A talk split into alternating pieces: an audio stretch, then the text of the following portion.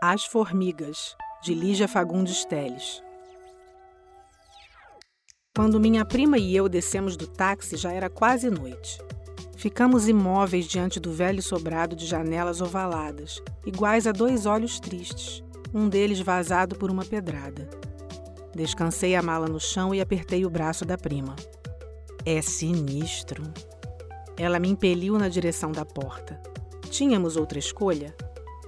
Nenhuma pensão nas redondezas oferecia um preço melhor a duas pobres estudantes, com liberdade de usar o fogareiro no quarto. A dona nos avisara por telefone que podíamos fazer refeições ligeiras com a condição de não provocar incêndio. Subimos a escada velhíssima, cheirando a criolina. Pelo menos não vi sinal de barata, disse minha prima. A dona era uma velha balofa de peruca mais negra do que a asa da graúna. Vestia um desbotado pijama de seda japonesa e tinha as unhas aduncas recobertas por uma crosta de esmalte vermelho escuro descascado nas pontas encardidas. Acendeu um charutinho. É você que estuda medicina? Perguntou soprando a fumaça na minha direção. Estudo direito. Medicina é ela. A mulher nos examinou com indiferença. Devia estar pensando em outra coisa quando soltou uma baforada tão densa que precisei desviar a cara. A saleta era escura, atulhada de móveis velhos, desparelhados. No sofá de palhinha furada no assento, duas almofadas que pareciam ter sido feitas com os restos de um antigo vestido, os bordados salpicados de vidrilho. Vou mostrar o quarto. Fica no sótão. Disse ela em meio a um acesso de tosse. Fez sinal para que a seguíssemos. O inquilino antes de vocês também estudava medicina. Tinha um caixotinho de ossos que esqueceu aqui. Estava sempre mexendo neles. Minha prima voltou-se. Um caixote de ossos? A mulher não respondeu, concentrada no esforço de subir a estreita escada de caracol que ia dar no quarto. Acendeu a luz.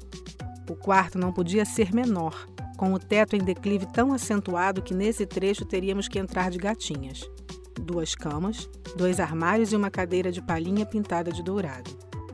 No ângulo onde o teto quase se encontrava com o assoalho, estava um caixotinho coberto com um pedaço de plástico.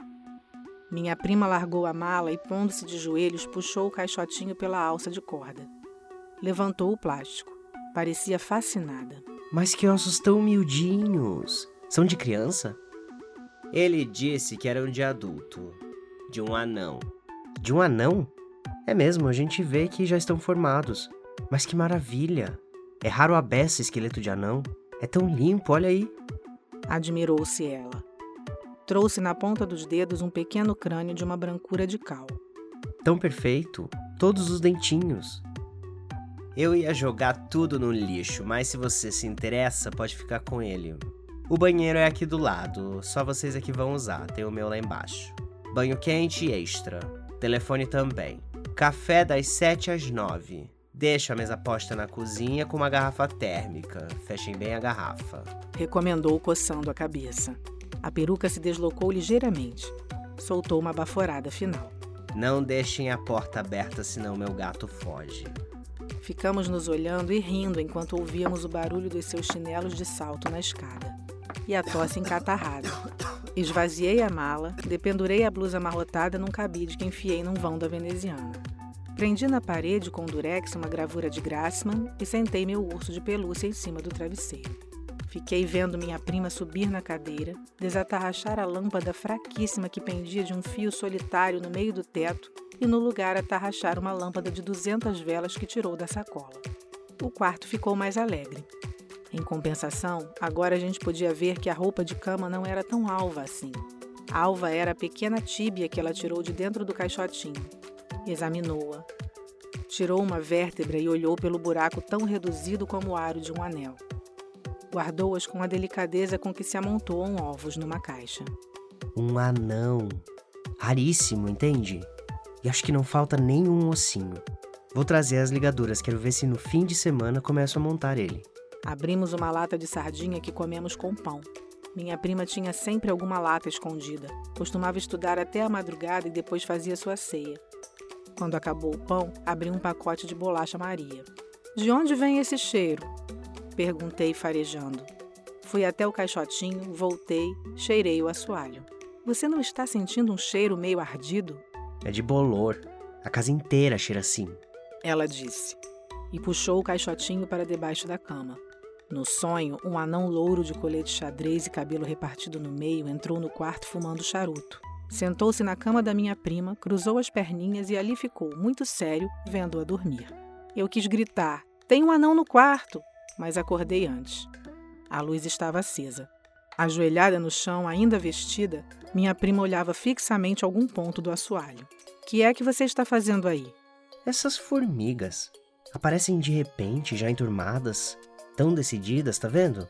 Levantei e dei com as formigas pequenas e ruivas que entravam em trilha espessa pela fresta debaixo da porta, atravessavam o quarto, subiam pela parede do caixotinho de ossos e desembocavam lá dentro, disciplinadas, como um exército em marcha exemplar.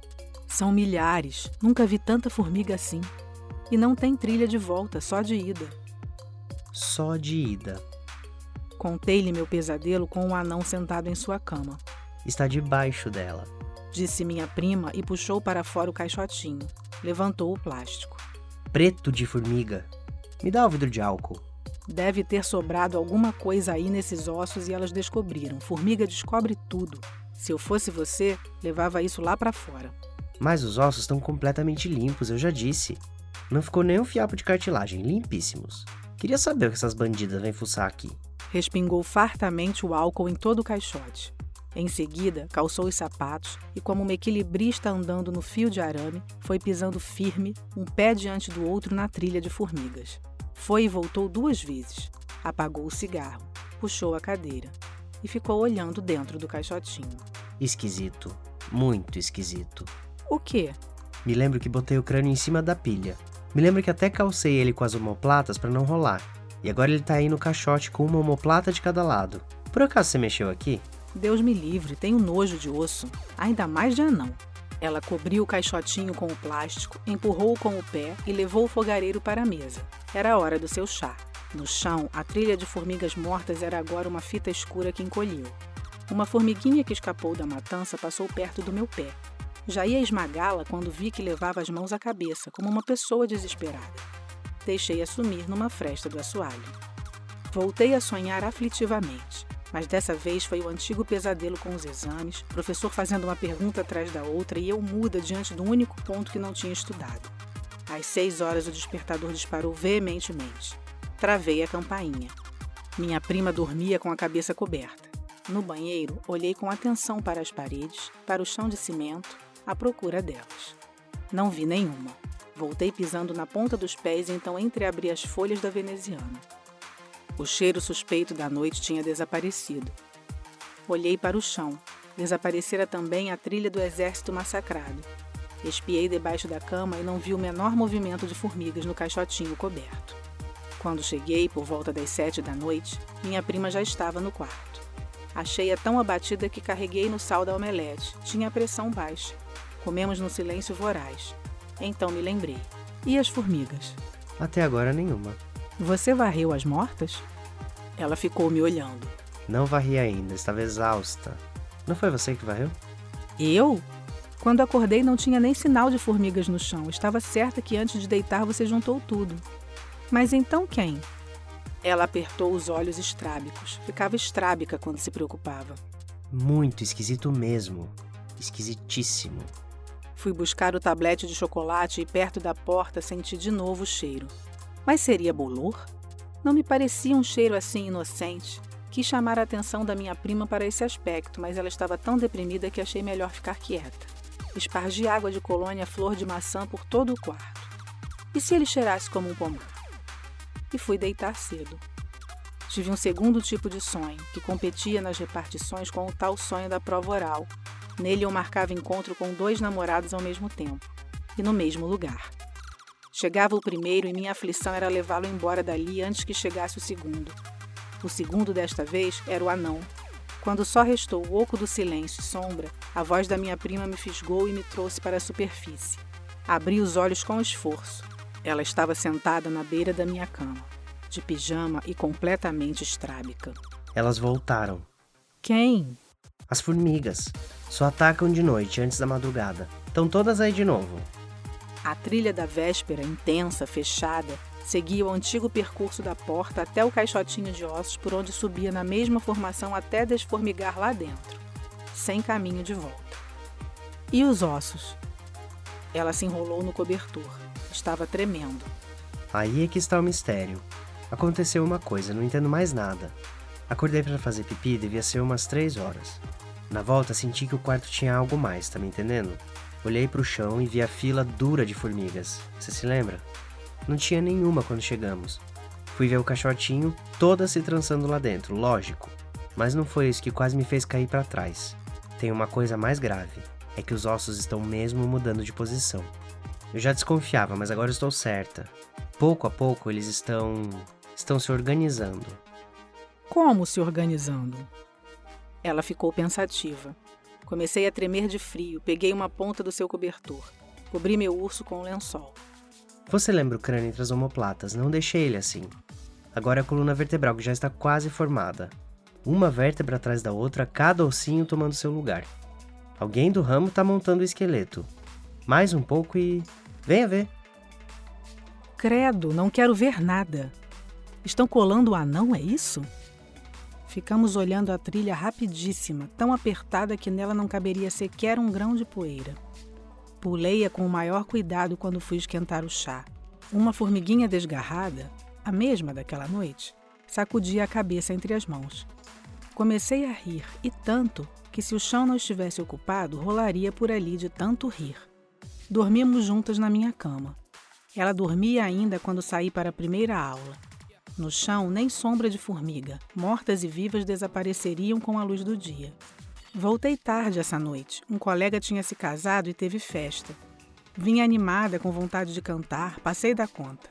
Só na escada é que me lembrei. O anão. Minha prima arrastara a mesa para a porta e estudava com o bule fumegando no fogareiro. Hoje não vou dormir. Quero ficar de vigia. O assoalho ainda estava limpo. Me abracei ao urso. Estou com medo. Ela foi buscar uma pílula para atenuar minha ressaca, me fez engolir a pílula com um gole de chá e ajudou a me despir. Fico vigiando, pode dormir sossegada. Por enquanto não apareceu nenhuma, não está na hora delas. É daqui a pouco que começa. Examinei com a lupa debaixo da porta. Sabe que não consigo descobrir de onde brotam? Tombei na cama, acho que nem respondi. No topo da escada, o anão me agarrou pelos pulsos e rodopiou comigo até o quarto. Acorda, acorda! Demorei para reconhecer minha prima que me segurava pelos cotovelos.